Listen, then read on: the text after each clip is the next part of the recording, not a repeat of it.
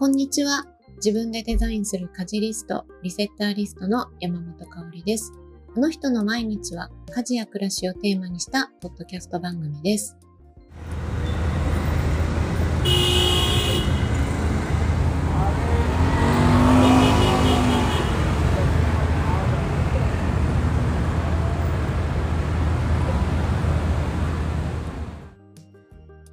えー、さて、今日もタイのバンコクからお届けしていますが、えー、海外からの配信は今回で最後となります。えー、バンコクにね、到着して最初の配信で、あの、街中で撮った音源をね、冒頭に流したんですけれども、まあ、最後なのでもう一度ということで、ブックエンディング的に入れてみました。東南アジアのね、空気感が伝わるといいなと思っています。で、えっと、今年の4月から日本を離れて、え家族で東南アジアに来てたんですけど、いよいよ帰国目前ということになりました。え、トータルで半年間の滞在だったんですけど、今日はこの半年を振り返る、あの、ちょっと緩めの 雑談会にしようかなと思っています。はい。で、えっと、まあ、この半年で、一番変わったのっていうか、まあ、とにかく振り回されたというか、まあいろいろあったなって思うのが、なんといってもあの新型コロナの、えっ、ー、と、ことがいろいろあったなと思います。やっぱりこう、今年の4月ってまだあの、海外との行き来とかがそんなにこう、オープンになってなかったし、バンコクでもえっ、ー、と、入国してからも、入国前の手続きもすごく、あの、いろいろ厳しくて、入国後も、えっ、ー、と、滞在先に行く途中に、ピックアップをね、まず、えっ、ー、と、ホテルからのピックアップをお願いして、で、途中で病院に立ち寄って PCR を車内で受けて、で、その結果が出るまではホテルから出てはいけませんみたいなのがあったり、えっ、と、到着後5日ぐらい経ってからだったかな？に、えっ、と、今度 ATK 検査、えっ、と、抗原検査を、えー、やって、で、あの、アプリに、登録してあるアプリに、その結果をアップロードしてみたいなことがあったりだとか、えっ、と、商業施設に入るときは、あの、ワクチン接種証明っていうのを、えっ、と、スマホに登録、それはまた、あの、マレーシアのアプリに登録したのを、こう見せて、あの、入るみたいな、その施設に入るた、商業施設に入るたびに、みたいなことが行われてたりだとか、そういうのがいろいろあったんですけど、もう、あの、10月からは、あの、タイは全部そういう出入国制限みたいのが撤廃されて、本当に、あの、外国の、えっと、旅行者の方がめちゃめちゃ増えました。それが、あの、体感としてすごいわかるなっていう感じだったり、えっと、そうですね、あの、モールとか、あの、そういう商業施設入るときのチェックとかももうほぼないですね。体温チェックの、えっ、と、機械とかも撤去されてるかなっていう感じです。はい。なので、この半年間、その、えっと、人々のこうね、あの、それぞれの国での、あのコロナのこう、対策の変化とかっていうのが、ちょっとね、移動する側としては、いろいろその都度こう調べたり、細かいところに気を配って、あの、気をつけて行動することをすごくやっていたので、あの、大変は大変だったんですけど、その変化をやっぱり感じ取ることができたっていうのはなんか、この時代ならではだったなという感じがしています。はい。で、これからね、本当は日本の帰国の時も隔離があるのかなとかいろいろ心配しながら、半年前は出発したんですけど、その辺もいろいろ日本もあの緩和されたっていうことで、えー、今回の帰国時は特にあのいろんな手続きはいらなくなったようで、ちょっとほっとしているところです。はい。で、えっと、まあ、その、そんなことはあったんですけども、えっと、まずね、ちょっとそれぞれの滞在先を振り返ってみようかなと思うんですが、えっと、タイとね、マレーシアにそれぞれ、えっと、合計で見ると3ヶ月ずつくらい、半々くらいいたかなという感じです。で、タイは、あの、バンコクの中心街に滞在していました。えっと、スラサックっていう駅と、あとラマ9世っていうエリアにそれぞれいたんですけど、スラサックの方は BTS の駅まで徒歩3分くらいのとこだったし、えっ、と、ラマ9世のところも MRT の地下鉄の駅まで5分くらい歩いてのところで過ごしていました。なので、基本的にすごい生活は便利なエリアにいたかなという感じです。で、あとタイでは、あの、ココテルっていう名前のホテルに長めの滞在を途中挟んだりした時期もありました。えっと、ココテルっていうね、ホテルは、あの、中間クラスの比較的リーズナブルなホテルなんですけども、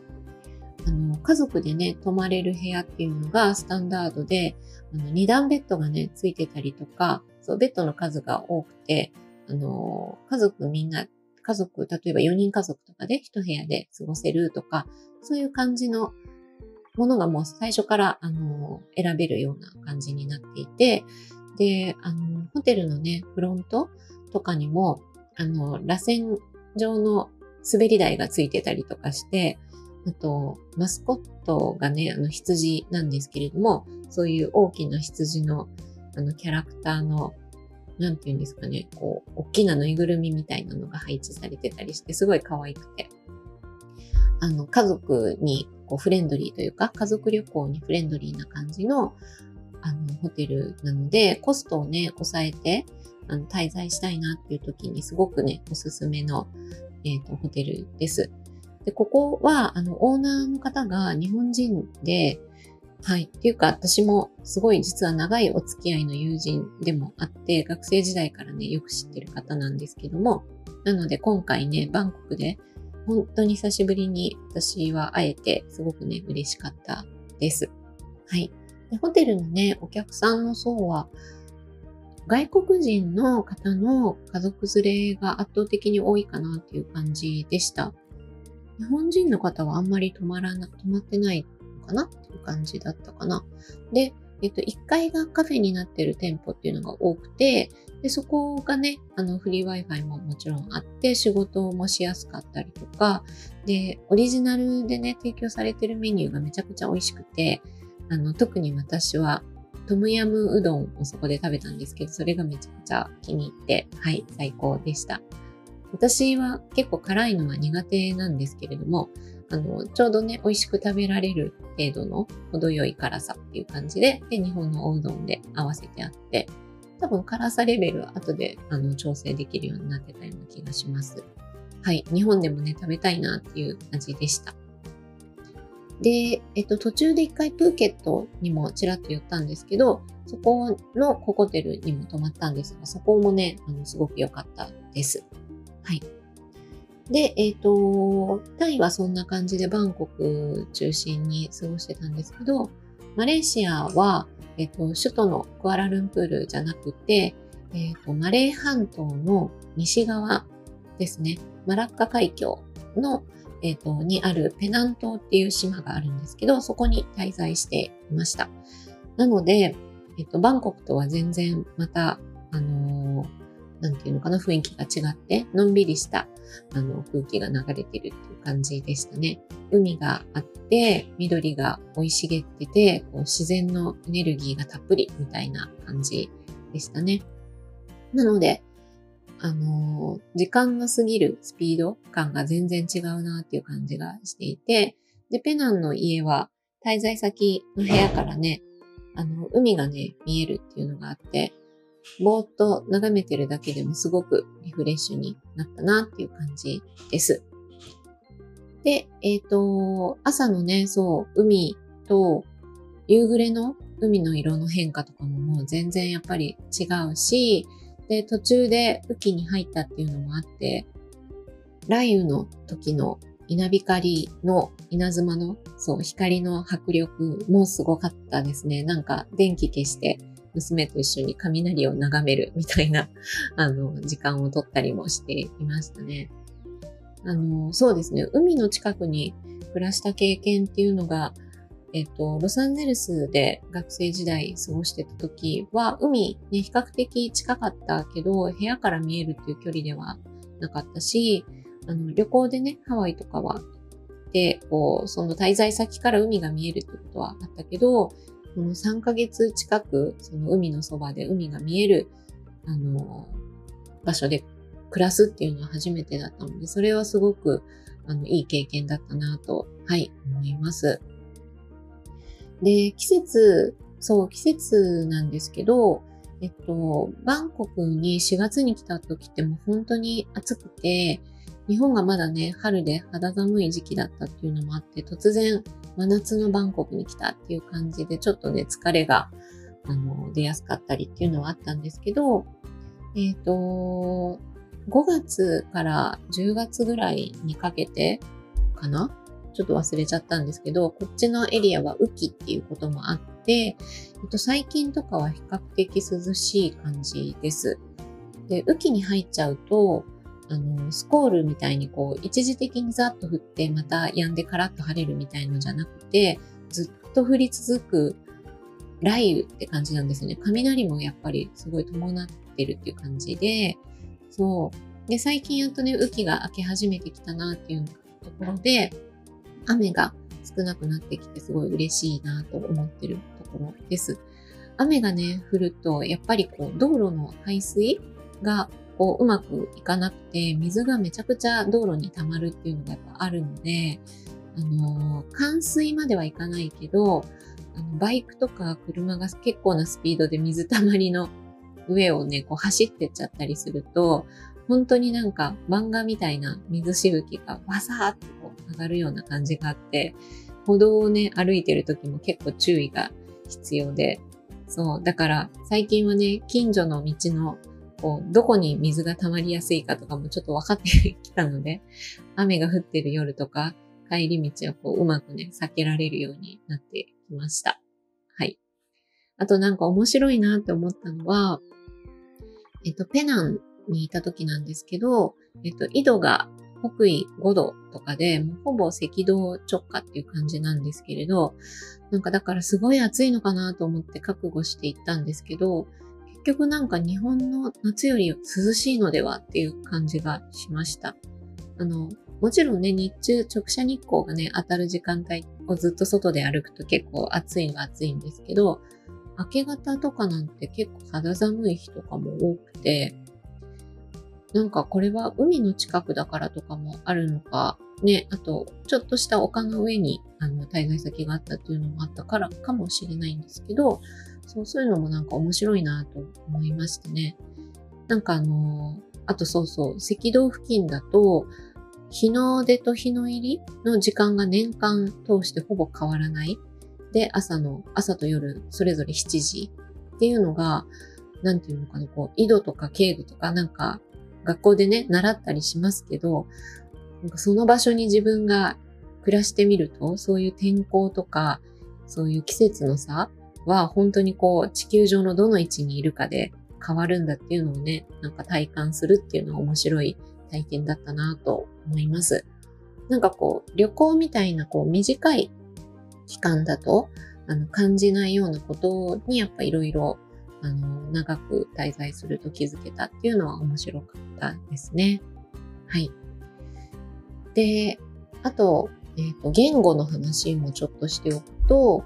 前もね、あの、いくつかしてるかなと思うんですけど、改めて振り返ってみると、えっと、タイはね、当たり前なんですけど、タイ語で、で、英語は思ってたより通じないなっていう印象を持っています。まあもちろん場所によりけりという感じなんですけど、個人経営の店とか、えっ、と、家のね、なんか、あの、トラブルがあって、こまごまとした修理をお願いするとか、なんかそういうようなこととかだと、やっぱタイ語じゃないと通じなかったりするから、こう、翻訳機能とか使って、あの、コミュニケーション取ったりみたいなこともあったかなっていう感じです。なんか私はもう基本的にサワディーカーとコップンカーだけで乗り切ったっていう感じで、他何にもタイ語は覚えませんでしたね。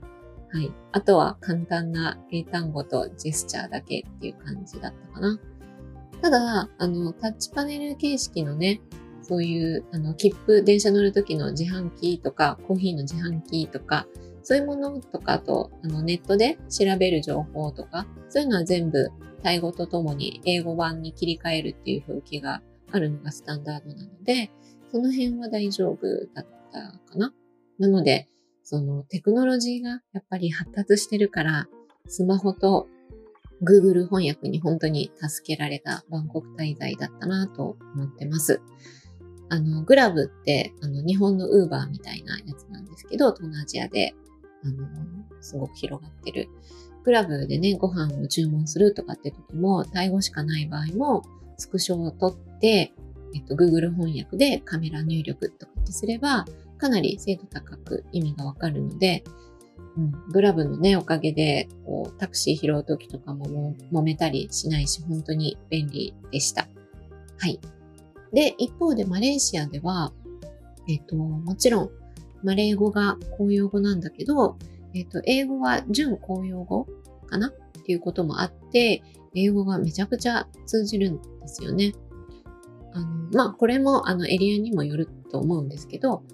なので、えっと、マレーシアに最初着いて、空港で、えっと、ダンキンドーナツによってコーヒーを買おうと思って行ったんですけど、そう、レジでね、やり取りするときに英語が普通に通じて、ものすごく、あの、ほっとしたっていうか感動したっていうか、それを覚えています、その瞬間を。なんかあの、タイ語でね、タイでこう、言葉が通じないっていうことも、そんなに自分がストレスだなっていうふうには全然思ってなかったんですけど、その最低限のことはまあ通じるしと思ってたんだけど、でも、やっぱりレジとかで、あの、このドリンクは甘いのとか、蓋はいらないよとか、細かいお釣りにしてもらえるとか、なんかそういうちょっとした細かいコミュニケーションを、こう、あんまりね、構えずにという、構えずにとか躊躇せずにできるっていう状態はやっぱりすごい楽だなと思って、マレーシアに来た初日にすごく感じました。うん、だから私にとってはね、やっぱり日本語の次に理解できる言語は英語なので、英語が通じるっていうだけで、こう何か、あのー、予定外のトラブルなんかが起きても対応できるっていう安心感を持ったっていうのがあります。で、えっ、ー、と、そう、あとね、ペナンの最終日は、私は一人でグラブに乗って空港まで行ったんですけど、そう、ドライバーの方がね、珍しくというかめっちゃおしゃべりな方で、そう、30分くらいね、ずっと話を、話が弾んでしてたんですけど、これも英語だったからね、できたことで楽しいひとときだなと思いました。で、あとはね、娘が夏休み期間中に、そう、マレーシアのサマースクールにね、通う体験っていうのをね、やってきたんですけど、えっ、ー、とね、毎日結構英語だけでずっと過ごすっていう大変さは初めてだったと思うんですけど、それはそれで大変さもあったけど、あったと思うんですけど、でもあの娘が通うことになった学校というのは、少人数制の個別に学習を進められる形式のスクールだったんですけど、そこでね、こう同世代の子たちが思い思いのスタイルで自由に個々にこう自分のペースでしっかり自分の課題に取り組んでいたっていうのをね、見て、で、先生、やっぱ一人に対して大人数で同じ空間で学ぶっていうね、日本の学校しかね、娘は知らないわけで、そんな娘にとっては、やっぱり新しい学びのスタイルを体感できたっていうのが、本人にとってめちゃめちゃ刺激になったみたいで、大きな収穫となったようです。うん、それはね、なんかあの、体験できて本当良かったなって、あの、私たちも思っているところです。はい。あとはなんか、個人的に思ったこととしては、今回ね、東南アジアに来て面白いなと思ったのが、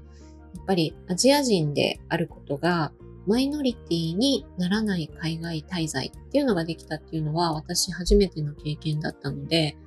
今までこう長期滞在した3年ずつ暮らしたアメリカも中東のシリアもやっぱりね、あの、マイノリティとして過ごしてたので、実際にアジア人であることは目立つし、あの、まあ、差別とまでは言わないけど、からかわれるとか、まあちょっとしたことは普通に当たり前のようにあるわけです。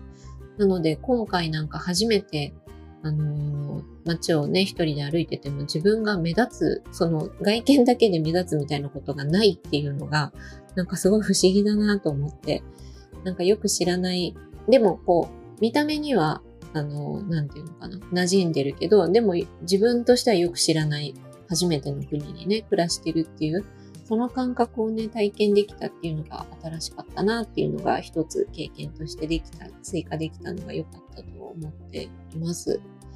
なんかね、逆にタイ語で話しかけられるとか、マレーシア人と間違われて旅行の方に質問されるとか、なんかそういうのもね、多かったので、そういうのも面白いなと思って、はい、経験しました。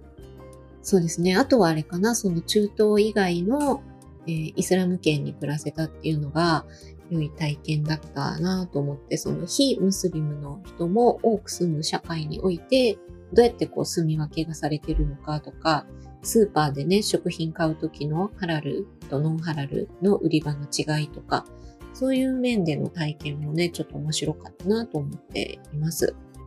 はい。なんかこんな感じで取り留めもなくちょっと話していきますけど、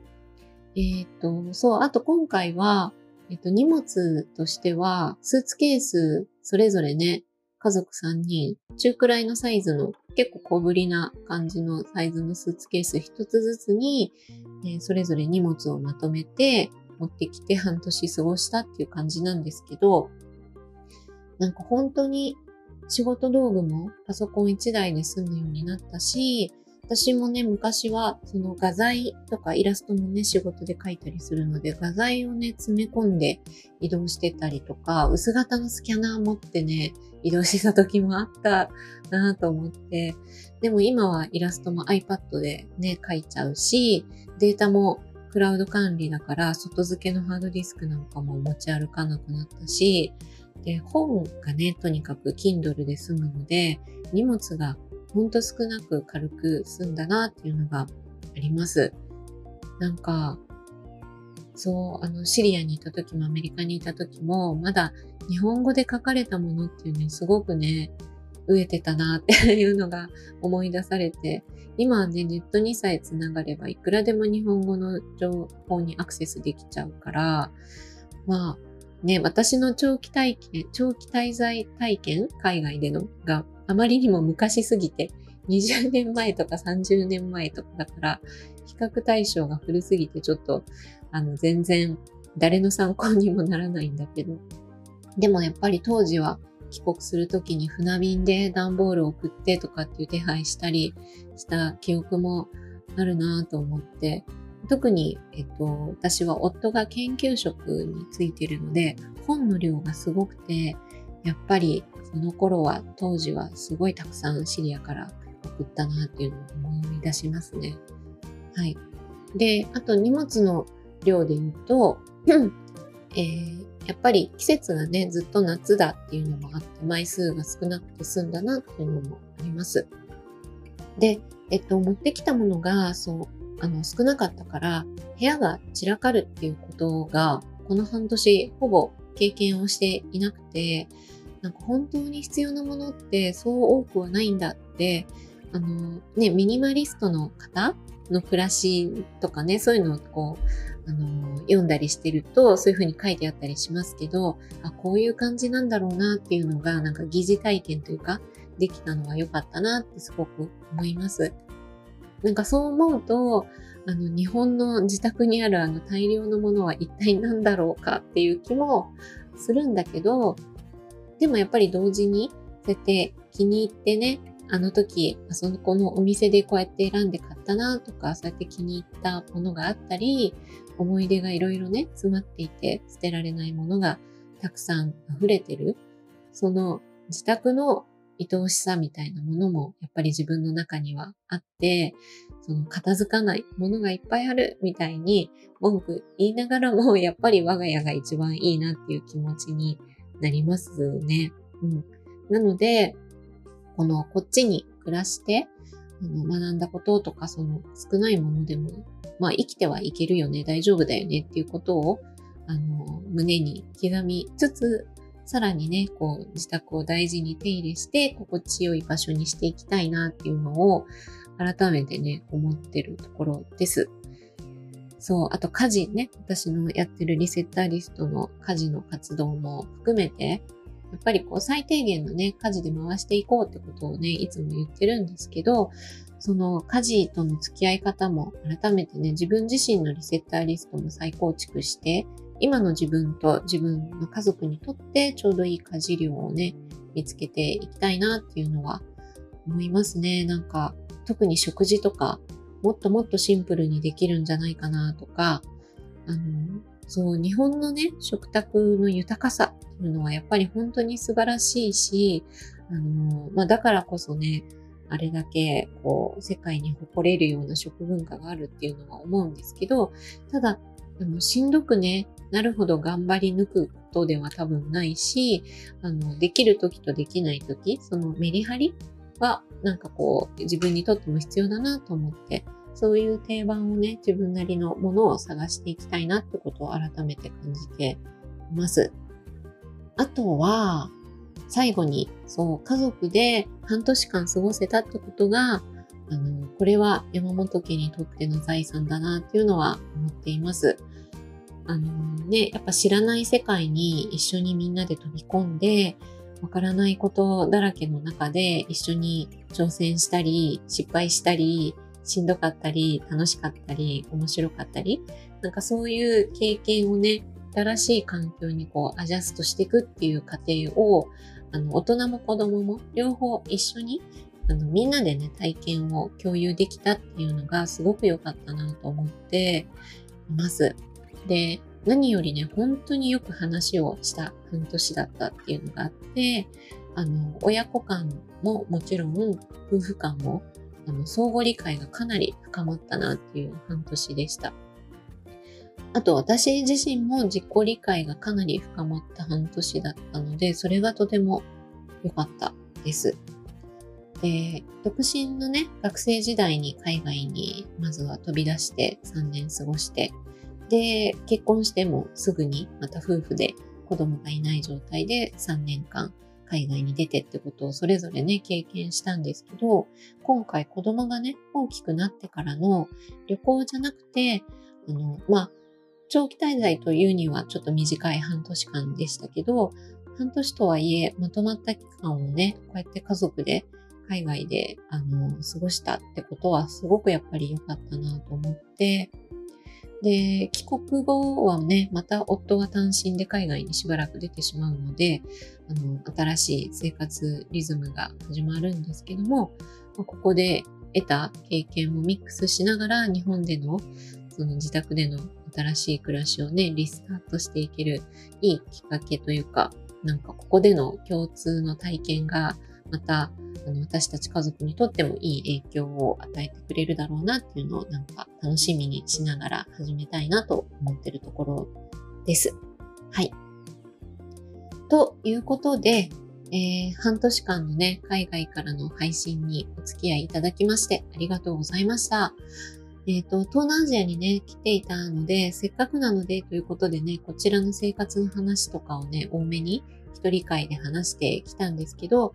えー、タイトルにもね、あるようにこの番組はあの人の毎日っていうことなので、本当はね、私の話より、あの、いろんな方の家事の話をね、あの、皆さんにお伝えしていきたいっていうのがベースにありますので、これからはね、またゲストをお迎えしてっていうスタイルに、あの、戻す予定をしています。はい。とはいえ、えっ、と、レギュラーゲストでね、毎月お越しいただいている家事シェア研究家のミキさんと、えー、ルームスタイリストで整理収納アドバイザーの安藤さんには、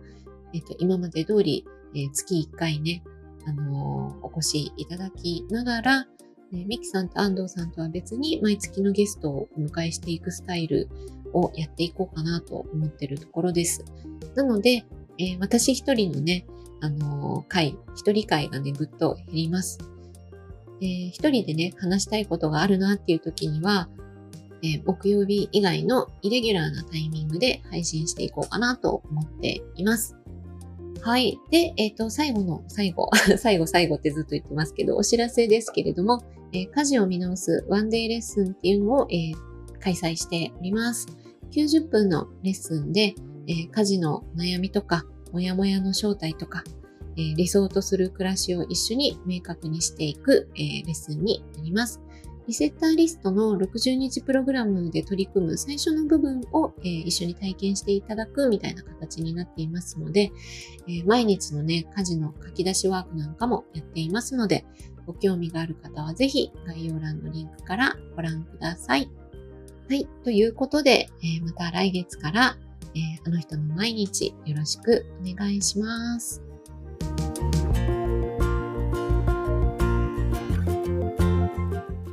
今回のあの人の毎日はここまでとなります。概要欄にお便りフォームをご用意しています。感想、質問、トークテーマなど募集していますのでよろしくお願いします。それではまた次回お会いしましょう。山本香里がお届けしました。